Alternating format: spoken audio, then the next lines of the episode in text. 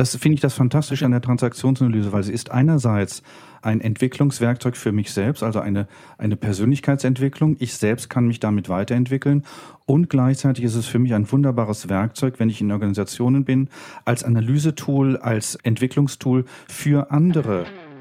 Moin, hallo und herzlich willkommen bei einer neuen Episode von Mit Brille und Bart, deinem Podcast für Organisationsentwicklung, Coaching und Transaktionsanalyse von Armin Ziesemer und Thomas Böhlefeld. Hier erhältst du Impulse dazu, wie du Beziehungen auf Augenhöhe gestaltest, deine Reflexionsfähigkeit förderst und einen bewussten Umgang mit Sprache lernst. Mein Name ist Thomas und ich wünsche dir viel Inspiration bei dieser Episode.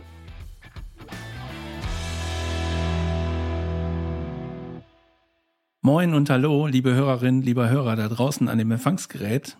Ich freue mich, dass ihr wieder dabei seid. Äh, heute die Folge Nummer 39 mit dem schönen Titel Transaktionsanalyse Fels in der Brandung. Wir haben das hier als Frage formuliert, äh, weil wir uns damit heute beschäftigen wollen. Und äh, wenn ich uns sage, dann meine ich natürlich zum einen den Armin, der heute wieder dabei ist. Und wir haben auch einen Gast, den Thomas Wers.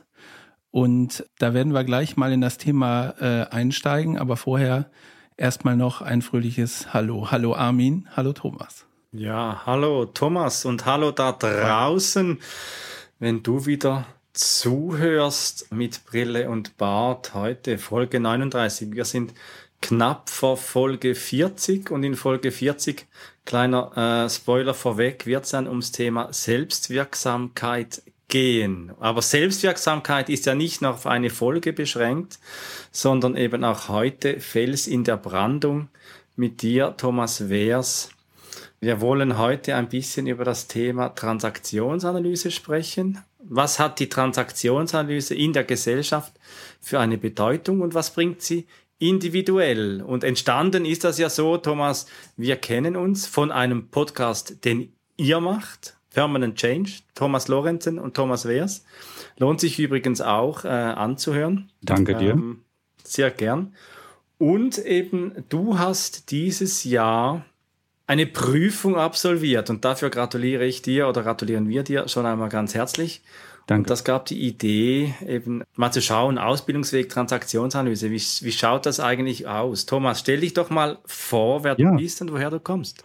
Sehr gerne. Also, liebe Hörerinnen, liebe Hörer, ich bin der Thomas Wehrs. Ich lebe in Berlin, bin verheiratet, bin jetzt seit jetzt über zehn Jahren als systemischer Coach und Organisationsentwickler auf Basis der Transaktionsanalyse bundesweit aktiv, äh, begleite Menschen und Organisationen in ihren Veränderungsprozessen. Mein Steckenpferd ist auch ein bisschen der agile Kontext, also die digitale Thematik und dieses neue Miteinander in Organisationen, in Strukturen, in Prozessen, Abläufen. Und ich freue mich riesig, heute hier zu sein. Danke für die Einladung an Thomas und Armin, dass ich mit euch heute hier das Thema besprechen darf und äh, meine Erfahrungen mit reinbringen darf. Und äh, ja, lasst uns drüber reden. Ja, Erfahrung hast du ja eine, eine ganz, ganz vielfältige. Du unterscheidest ja zwischen alter Welt und neuer Welt, nicht nur bei New Work, sondern auch, auch für dich selbst, so Leben 1 und dann Leben 2.0. Das ist etwas, das uns auch ein bisschen verbindet. Ja, ja, das stimmt. Also ursprünglich habe ich im öffentlichen Dienst meine Ausbildung äh, gemacht und bin als Beamter auf Lebenszeit gewesen, habe mich dann entlassen lassen bin dann in die Wirtschaft gegangen, habe dann einige Führungspositionen inne gehabt als Geschäftsführer, als Führungskraft in einem Vertrieb, habe in den USA gelebt für vier Jahre, habe dort eine Marketing-Research-Agentur geleitet in einer Partnerschaft mit einem Amerikaner, habe dann in, in meinen 40ern nochmal die Universität besucht, habe dann mit 50 meinen Master of Arts in Philosophie gemacht, Wirtschaftsphilosophie, also die praktische Wirtschaftsethik in der Richtung und dabei bin ich dann auch der Transaktionsanalyse begegnet, die mich dann von da ab auch nicht mehr losgelassen hat. Und das soll ja auch heute unser Thema sein. Ja, ist interessant. Also eine der größten Herausforderungen heute wird sein, wer gemeint ist, wenn jemand Thomas sagt. Also es sei denn, es sind Thomas oder ich, der das sagt, weil so viele Thomas in einer Podcast-Folge Und dann kommt noch dein Podcast-Kompagnon äh, dazu, der ebenfalls Thomas heißt. Das müssen wir irgendwie auseinanderhalten können. Ähm, was aber total äh, cool war, fand ich zumindest, war das Vorbereitungsgespräch, was wir hatten neulich, äh, wo wir entdeckt haben, mhm. wie viele Parallelen sozusagen in unserer, in unserer mhm. aller Leben, also unserer drei Leben, stattgefunden haben. Eben auch diese Zäsur zwischen alter Welt im alten Jahrtausend und neuer Welt im neuen Jahrtausend sozusagen. Fand mhm. ich total klasse. Und ähm, ich hatte es, glaube ich, in der früheren Folge schon mal erzählt, dass ich so ein Schlüsselerlebnis hatte mit in, in so einem Führungskontext, also ich als Führungskraft, einem, einem Menschen, der angest äh, bei mir Mitarbeiterin war, so und dann gesagt habe, wieso triggert mich das so und auf der Suche nach, wieso triggert mich das und was ist eigentlich mit meinem Gefühl, dass ich damit gerade nicht zurechtkomme, bin ich auf die Transaktionsanalyse gekommen mhm. über eine Empfehlung und irgendwie war das so ein so ein Turning Point mhm. in meinem Leben und ähm, so ähnlich war es bei dir, so habe ich es jetzt verstanden, Thomas. Ja, ich hatte eine. Was war so ähm, dein Turning Point an der Stelle? Mein Turning Point waren die Antreiber. Das war die Antreiberdynamik. Ich habe sie in einem äh, in meiner Ausbildung zum systemischen Coach kennengelernt bei einem Dozenten an einem Tagesseminar und war sofort angetan von der Einfachheit und gleichzeitig ähm, Durchdringung dieses Konzeptes und habe dann meinen Dozenten gefragt, was ist denn das, was du da jetzt gerade hier mit uns gemacht hast? Und da sagt er, das ist ein Verfahren aus der Transaktionsanalyse und ähm, das ist eine eigene humanistische Schule, der, der, also eine psychologische Schule. Und dementsprechend äh, habe ich das hier mit reingebracht, weil das ist eine sehr schöne Selbsterfahrungswerkzeug und auch gleichzeitig kann man es gut als Werkzeug in Gruppen oder auch in Teams benutzen, um so Dynamiken in der Zusammenarbeit und des Miteinanders festzustellen.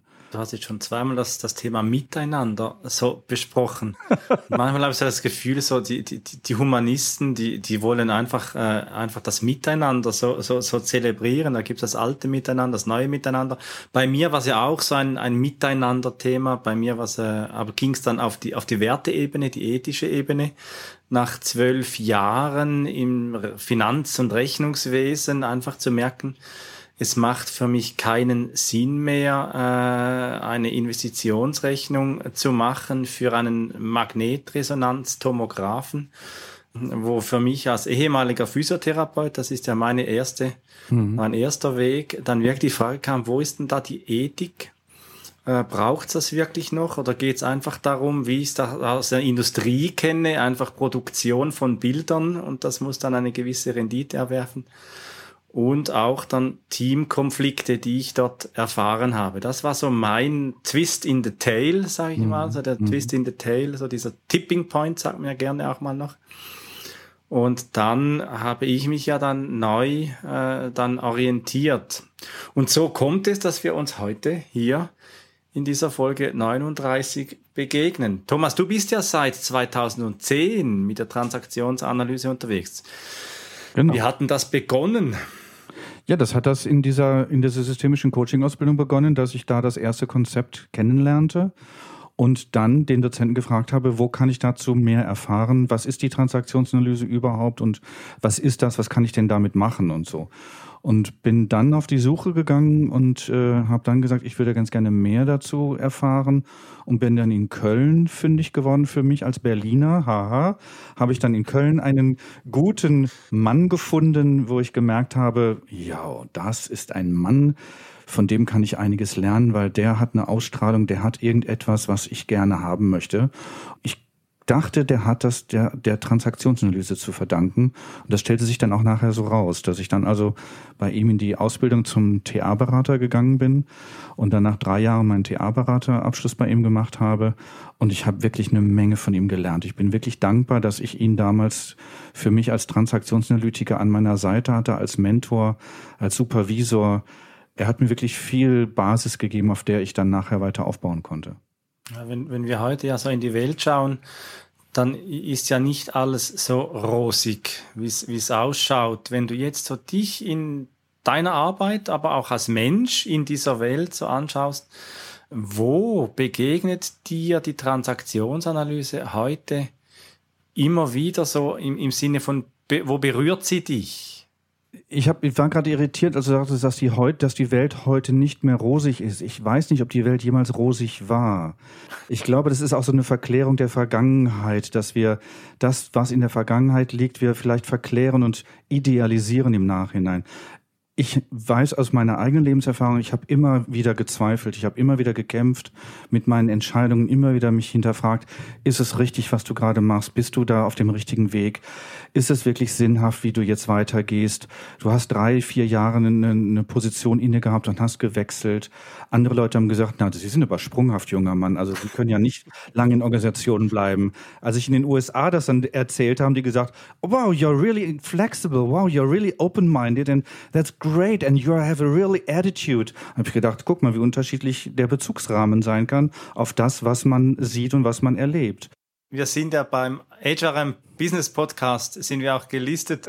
Und ich höre jetzt schon äh, diese HR-Leute, die jetzt wieder zuhören und diese Führung, die sagen, ja, Anstellungsdauer geht vor Vielfalt in der Lebenserfahrung, das Profil entspricht nicht. Und ich glaube, da sind wir alle drei, sind wir jetzt so zusammengestrickt, vielleicht auch nicht unbedingt per Zufall, äh, dass sich solche Menschen einfach auch dann andernorts wieder finden und äh, sagen, ja, wow, you're so flexible and so nice to have you in mhm. our podcast and nice you produce your own podcast and let us talk about this new way of doing life, professional life and find a new professional identity. Und Armin, du hast ja gerade, ich finde, das ist gerade ein wichtiger Punkt, den du, den, den ich gerade nochmal wahrnehme, weil im 20. Jahrhundert sind die Menschen eingestellt worden aufgrund ihrer fachlichen Fähigkeiten und gekündigt worden aufgrund ihrer Persönlichkeiten oder aufgrund der Zwistigkeiten, die man dann miteinander hatte. Im 21. Jahrhundert, den, Wechsel kriegen wir ja so langsam mit, werden die Menschen aufgrund ihrer Haltung eingestellt, aufgrund ihrer Soft Skills, die, sie wo, die man benötigt, Kompetenzen und das Fachliche, das kann man ihnen antrainieren. Da kann man sie weiterentwickeln im Team oder auch in der Organisation, dass sie sich diese fachlichen Themen weiter aneignen. Ich finde, Voraussetzung ist, passt die Person ins Team? Ist die, ist die gut fürs Team in ihrer Diversität, in ihrer Unterschiedlichkeit oder in ihrer, ich sag mal, eigenartigen Sichtweise? Also ich muss, muss jetzt unbedingt mal was sagen, weil ich jetzt schon die ganze Zeit immer hier so nicke und das sieht man im Podcast so schlecht. Das stimmt. Weil eben als du, als du gesprochen hast, du hast ständig gezweifelt und geguckt und ist es jetzt das Richtige und, und hier mal gewechselt, da mal gewechselt. Das ist genau der Werdegang, äh, wo ich mich, wo ich mich auch wieder, wiederfinde. Und dann hatte ich so den Gedanken, wenn wir uns äh, so gegenseitig vorgestellt haben, wie unsere früheren Leben waren. Bank, Beamter, äh, Verwaltung, so, ähm, das, das ist ja eher so zahlengetrieben so und ne, und, und kann man so trocken vielleicht auch ein bisschen und ja, und wir sind in neuen Beschäftigungen jetzt oder in neuen äh, Aktivitäten gerade unterwegs, die viel mit Emotionen zu tun haben. So Herzensangelegenheiten, äh, Bauchgefühl spielt da eine große Rolle. Du sagst auch, heute werden die mhm. Leute vielleicht eher wegen ihrer Einstellung und ob sie gut ins Team passen. Und ist es das für euch so, was die Transaktionsanalyse eigentlich genauso wertvoll macht, um sie als Teil in die persönliche Weiterbildung oder Ausbildung aufzunehmen? Wie seht ihr das?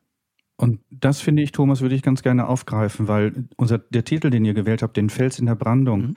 so sehe ich die Transaktionsanalyse in diesen unsicheren, komplexen und vielfältigen Zeiten, die wir ja alle durchleben, durch, in seit mehreren Jahrzehnten, dass ich merke, dass durch die Haltung, die ich mir durch die Transaktionsanalyse entwickelt habe in mir, ich stabil bleibe und auch in mir klar bleibe, egal was im Außen passiert oder was, was im Außen an Irritationen, Chaos oder dergleichen ähm, passiert und ich damit in Kontakt komme. Und ich merke, das ist wirklich eine Qualität und eine Sicherheit. Und Thomas, du hast gerade angesprochen, Bank und Verwaltung und äh, Armin, du hast die Physiotherapie angesprochen und Finanzwesen. Ich denke eher, das ist unser Sicherheitsdenken gewesen, was uns dort hineingeschoben hat, was wir in uns haben, dass wir immer auf Sicherheit gehen wollen. Ich höre auch manchmal heutzutage junge Leute, die sagen, ja, aber ich brauche doch Sicherheit. Wo ich dann immer frage, ja, was verstehst du denn unter Sicherheit? Gibt es denn überhaupt Sicherheit in dem Sinne? Und ich habe für mich in meinem Leben bis jetzt mitbekommen, die einzige Sicherheit, die ich in meinem Leben entwickelt habe, ist, dass ich mich auf mich verlasse, egal in welchen Lebenssituationen ich mich befinde, dass ich gut für mich sorgen kann, dass ich im, im Kontakt mit anderen bin, dass ich das Miteinander pflege, Armin, weil das ist wirklich mein, mein persönliches Credo, das Miteinander und auch Füreinander sein. Und dass ich dadurch in unseren Zeiten, in unsicheren Zeiten oder auch in schwierigen, herausfordernden Zeiten auch das Vertrauen und die Intuition entwickle und nutze, gute Entscheidungen zu treffen und die passenden Entscheidungen zu treffen. Du hast von den Zweifeln gesprochen und irgendjemand, so meine spirituelle Seite ist ja noch, ist ja noch der Zen. Und irgendjemand in seinen äh, Zen-Session hat einmal gesagt, das habe ich aber mitgenommen, die größten Zweifler sind die stärksten Gläubigen. Und äh, dieser Satz, äh, der ist mir so reingeflutscht mhm. und hat mich auch so in einer Welt, in, in der wir eben immer diese Orientierung suchen, diese Sicherheit, dann auch sehr stark gelehrt, auch zu sagen, wenn ich zweifle, dann bin ich auf dem Weg. Mhm, und, und, genau. wenn ich das Gefühl habe, alles ist so und passt so und ist eingekastelt, wie man in Österreich sagt, dann, dann ist es dann richtig. Aber dann merke ich, da, da, da geht eine Entwicklung, da brauche ich eine Orientierung oder da, du hast das Thema Flexibilität genommen, da möchte ich dann auch flexibler werden. Und eben auch, das ist ja auch ein Thema der Transaktionsanalyse, meine Ich-Zustände spontaner mit psychischer Energie auch besetzen können. Spontaner zu werden, vielfältiger zu werden. Mhm um eben in dieser Welt auch etwas zu verkörpern, das nicht Standard oder monoton dann auch ist. Und da war für mich schon die Transaktionsanalyse eine, ein, ein guter Weg oder ist ein guter Weg, eben daran auch weiter zu üben. Ja, und das ist ja das, das finde ich das Fantastische an der Transaktionsanalyse, weil sie ist einerseits ein Entwicklungswerkzeug für mich selbst, also eine, eine Persönlichkeitsentwicklung. Ich selbst kann mich damit weiterentwickeln. Und gleichzeitig ist es für mich ein wunderbares Werkzeug, wenn ich in Organisationen bin, als Analysetool, als Entwicklungstool für andere zu agieren und, und anderen, ich sage jetzt mal, anzubieten, sich, sich zu entwickeln und sich weiterzuentwickeln. Also da ist für mich die, da sind für mich die Konzepte in der Transaktionsanalyse wirklich auch wieder vielfältig. Ich selbst kann dafür für mich für, für was tun und es, ich kann es anderen anbieten, dass sie für sich was tun die eigene Entwicklung, das ist genau der, der Punkt gewesen, wie ich dazu gekommen bin, ne? einfach um zu gucken, wie kann, wie kann ich mich weiterentwickeln. Und das ist ja das Schöne an der Transaktionsanalyse, dass es durchaus die Möglichkeit gibt, da mal reinzuschnuppern. Also es gibt ja diesen Einstiegskurs, den, den 101 oder 101 den man da machen kann, so, und der geht ja, weiß ich nicht, relativ kurz. Äh, mhm. Ich glaube, das waren irgendwie zwei oder drei Tage nur. Mhm. Durch dieses Reinschnuppern hat's mich dann sozusagen gezogen, so, weil ich gedacht habe, okay, jetzt gibt's hier tatsächlich Antworten auf meine Fragen. So, mhm. ich, ich kann plötzlich erklären, was in mir los ist, was mit mir los ist. Ich kann mir auch erklären, was in einer Situation mit anderen Menschen im Miteinander äh, los ist, was dafür Gründe und Ursachen sein können. Und ich kann vielleicht auch bestimmte Dinge auch nach außen besser erklären. So. Und was dann natürlich wieder bringt, was du sagst, Thomas, in der Organisationsentwicklung diese Modelle auch vorzustellen und anzuwenden, um transparent zu machen, wie kann es gehen oder zumindest äh, Räume aufschließen, die vorher verborgen waren und sagen, guck mal, da ist ein Lösungsraum und vielleicht versuchen wir es damit mal. Also ich finde das ganz großartig. Die Frage ist dann immer, wie macht man weiter? Also ich, ich habe jetzt gerade gestockt, ob ich das äh, erzählen soll, aber ich mache das mal. Der Vergleich ist vielleicht ein bisschen weit hergeholt, aber ich habe mich mal irgendwann in früheren Jahren tätowieren lassen so. Und da hat der Tätowierer zu mir gesagt, entweder du lässt es jetzt bleiben oder du machst weiter. Und ich sage das deswegen, weil ähm, mein Seminarleiter, bei dem ich den 101 gemacht habe, genau die gleichen Worte gesagt hat zu, äh, zum Thema TA. Also entweder du lässt es jetzt bleiben oder du machst es weiter. Und so war es dann auch. Also ich bin dann auch Richtung systemische Organisationsentwicklung weitergegangen äh, und habe das da thematisch für mich weiterentwickelt und das hilft total. Wie ist denn, also wenn ich jetzt, wir sagen ja Fels in der Brandung und ist das ein Teil der Ausbildung, wie ist denn das jetzt, wenn irgendjemand da draußen Interesse hat, Gibt es da irgendeine Empfehlung? Wo, wo geht man da am besten hin? Wir haben ja Zuhörerinnen und Zuhörer aus, äh, aus der Dachregion, nehmen wir mal das. Gibt es da irgendeine eine Empfehlung, mhm. wo man da hingehen mhm. kann? Wie, was sagst du, Thomas? Also es gibt auf, gerade in der Dachregion gibt es drei Verbände. Das ist einmal die Deutsche Gesellschaft für Transaktionsanalyse, die digita.de, dann gibt es die Schweizer Gesellschaft, dann gibt es die österreichische Gesellschaft und alle drei Gesellschaften zusammen bilden einen Dachverband für den deutschsprachigen Raum.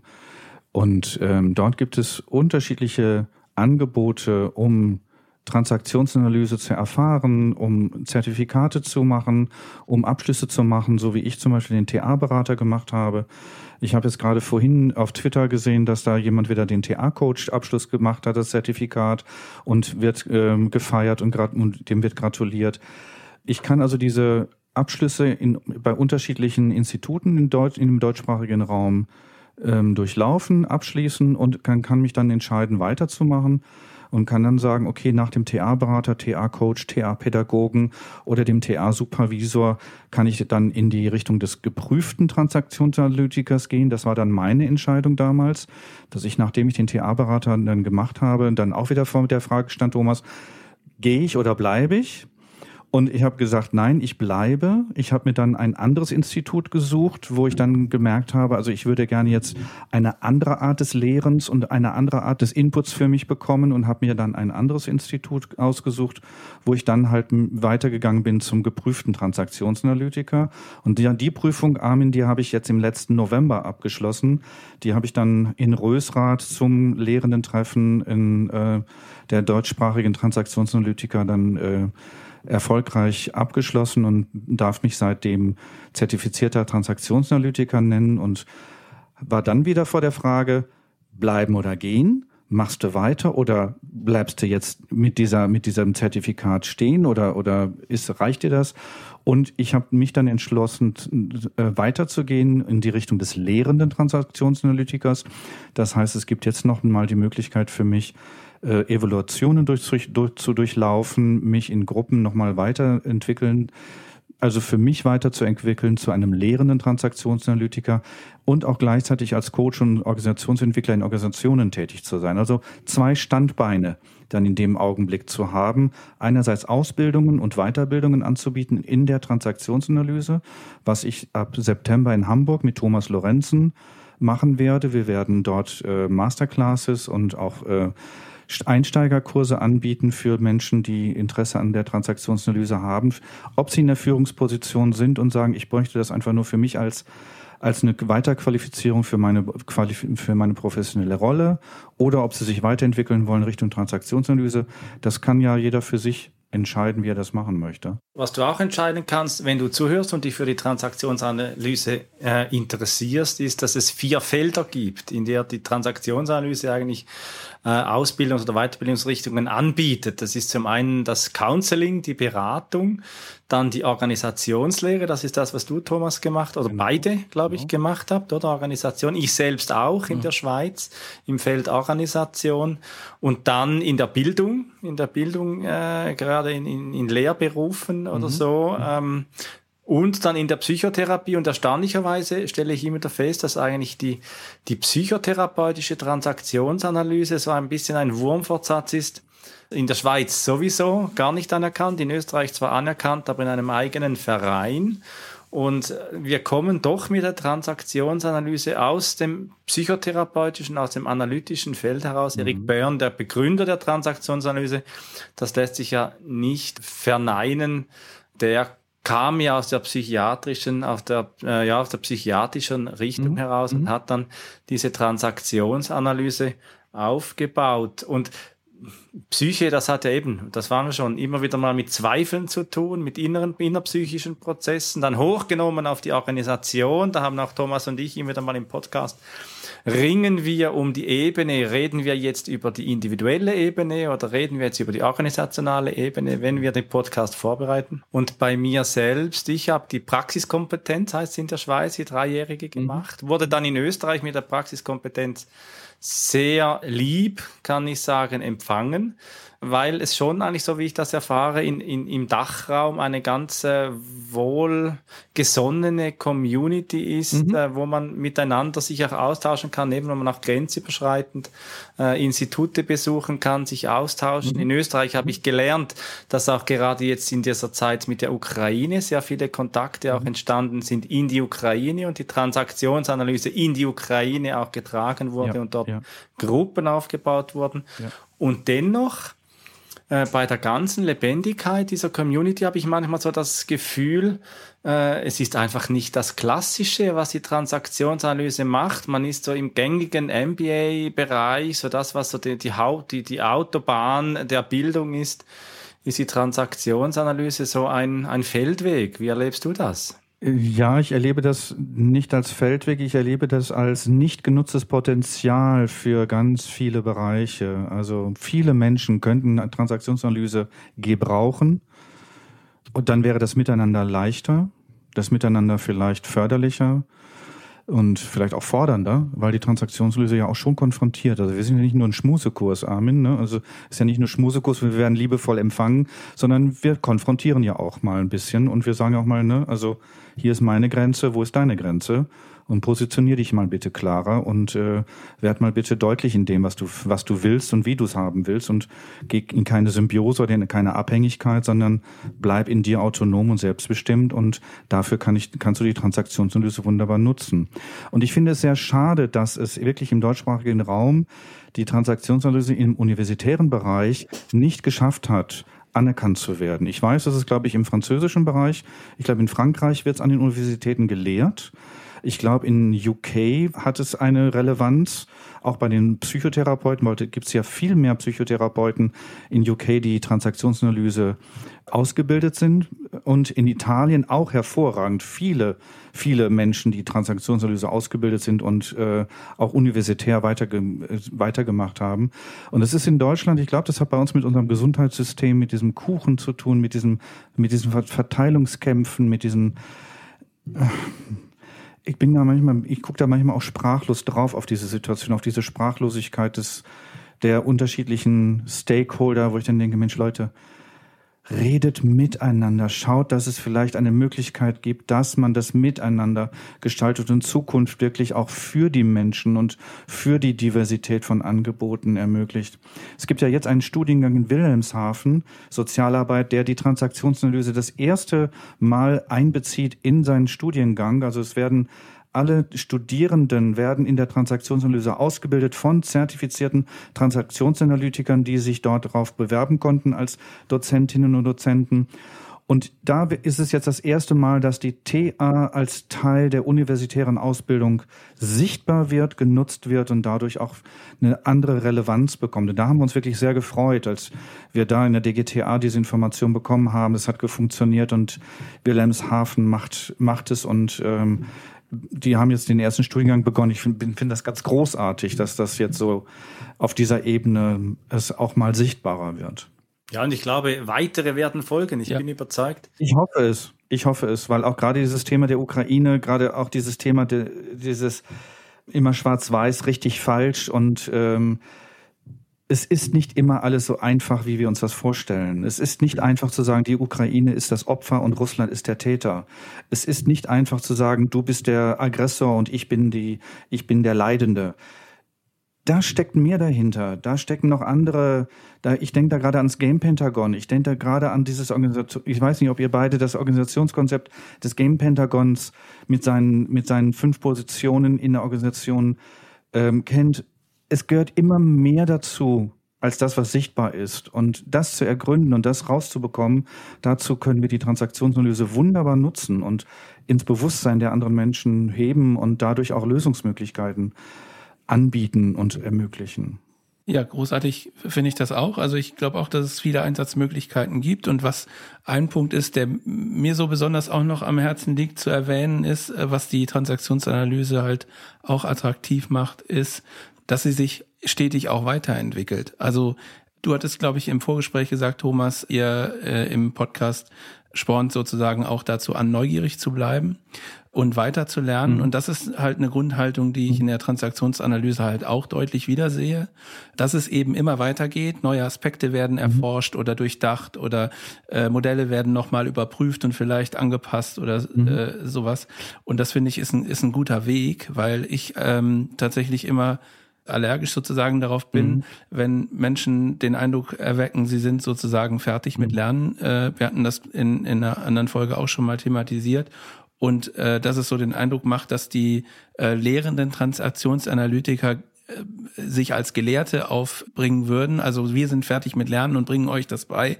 Und so empfinde ich das nicht. Ne? Ich habe noch keinen getroffen, der diese mhm. Aura mhm. ausgestrahlt hat, sondern es geht immer darum, mhm. Wissen zu teilen und aber Perspektiven zusammenzubringen. Das ist ja sozusagen auch das Mantra in unserem in unserer äh, Podcast-Serie, dass wir Perspektiven verbinden wollen und möglichst neue Perspektiven mhm. dadurch erzeugen wollen.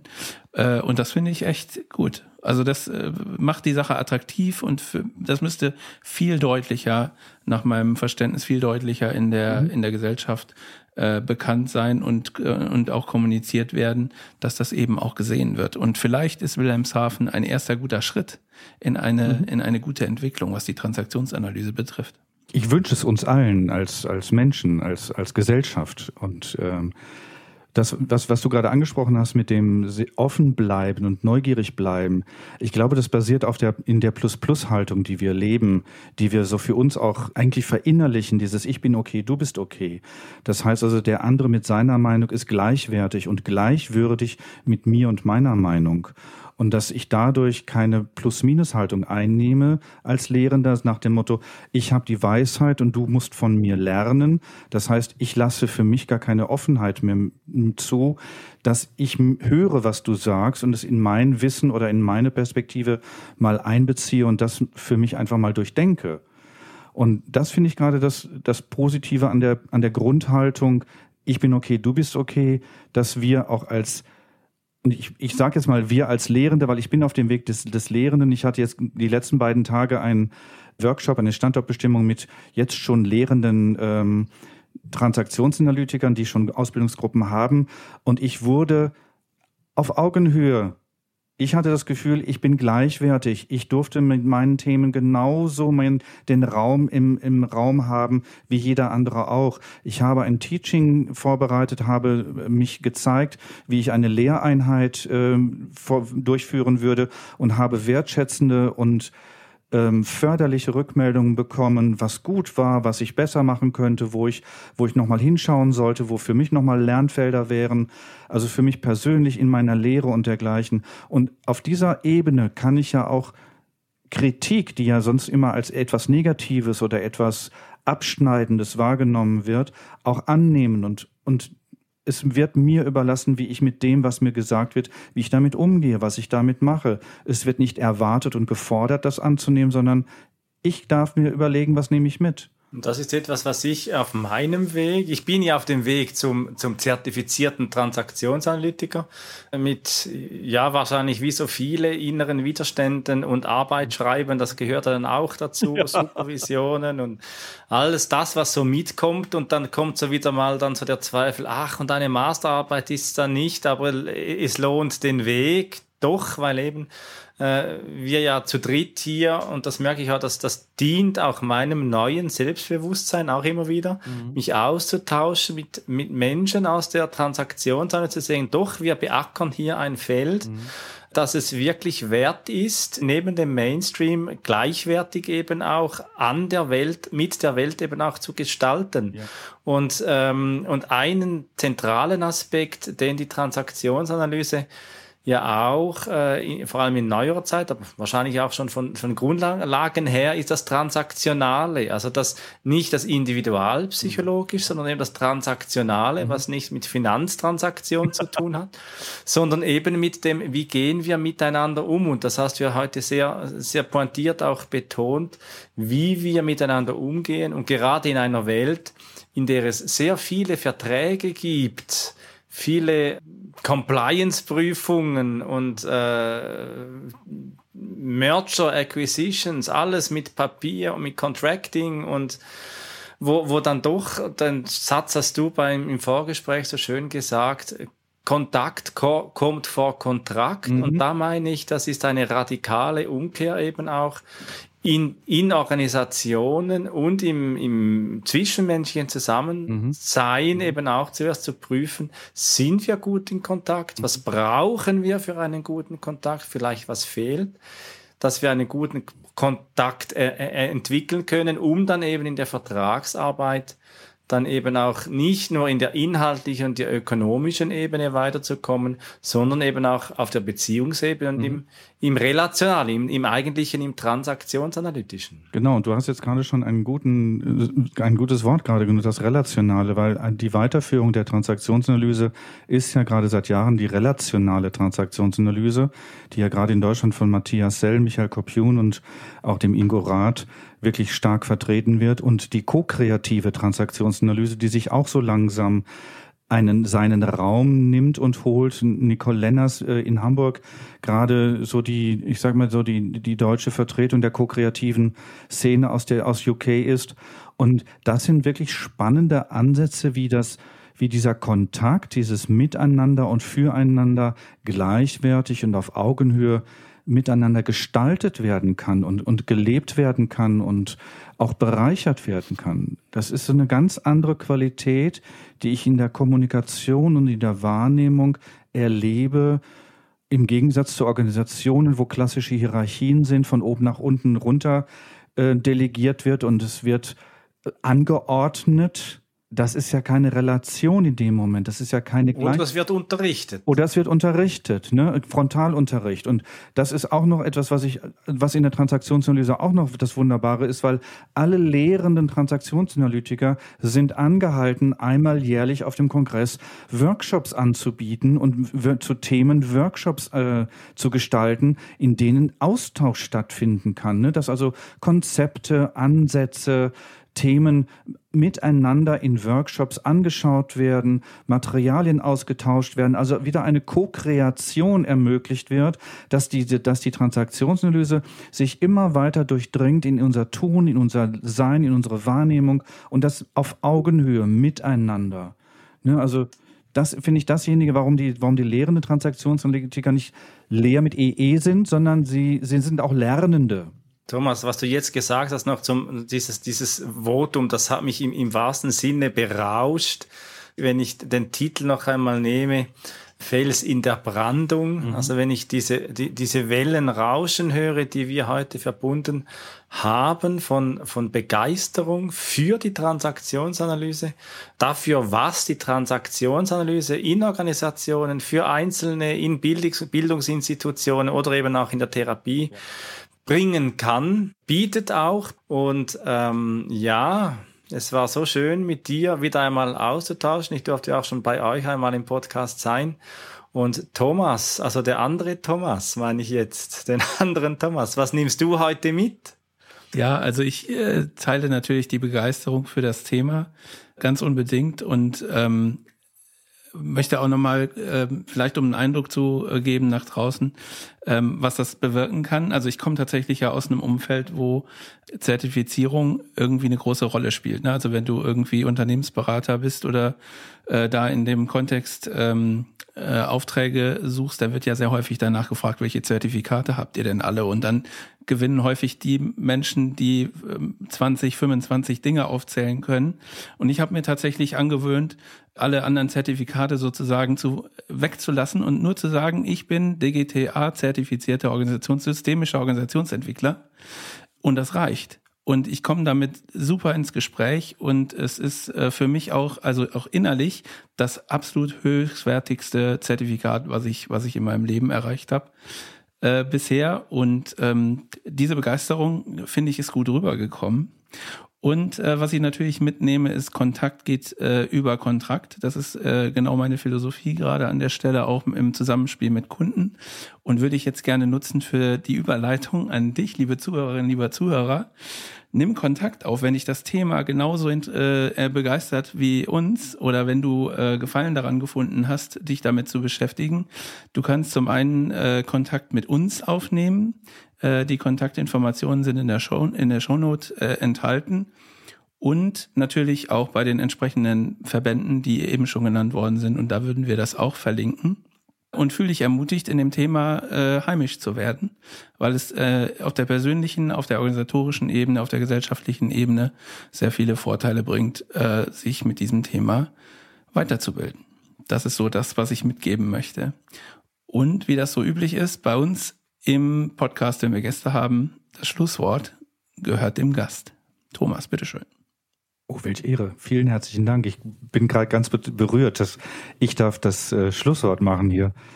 Danke euch. Danke euch für diese wunderbare Möglichkeit, auf Augenhöhe in den Austausch zu gehen, in die Erfahrungsebene zu, zu gehen und miteinander etwas zu entwickeln. Und ich fand, das war eine, eine Entwicklung, die sich gerade aus der Situation heraus begeben hat. Und Vielen Dank dafür und äh, ich freue mich riesig auf weitere Austausche und weitere Gespräche, ob in unserem Podcast Thomas und Thomas oder im Podcast von Armin und Thomas oder in weiteren Podcasts, die ja wirklich mittlerweile vielfältig sind. Und somit, liebe Zuhörerinnen, lieber Zuhörer, ich hoffe, du hast ein bisschen Interesse gehabt oder interessiert zugehört, Spaß gehabt, Freude gehabt. Und ich sage erstmal Danke an euch beide. Sehr gern. Danke dir, Thomas, für die Zeit und den Raum, den wir heute miteinander gestalten konnten. Und äh, wenn du jetzt noch zuhörst, dann äh, ja, gibt's nur eins, Thomas, heute wieder ein kräftiges Commit und, und verbinde Perspektiven. Perspektiven. Wenn dir diese Episode von Mit Brille und Bart gefallen hat, dann zeig uns das mit deinem Like und abonniere gleich den Kanal, damit du keine Folge verpasst. Alle Links zur Folge findest du in den Show Notes. Da findest du auch unsere Kontaktdaten, wenn du uns etwas mitteilen möchtest. Wir sind verfügbar in Deutschland, Österreich, der Schweiz und remote, wenn du Orientierung und Begleitung für deine Veränderungsprozesse suchst. Teile diesen Podcast mit Menschen, die davon profitieren können und lass eine Rezension bei Apple Podcaster. Ich bin Thomas und wünsche dir bis zur nächsten Episode eine gute Zeit. Komm mit und verbinde Perspektiven.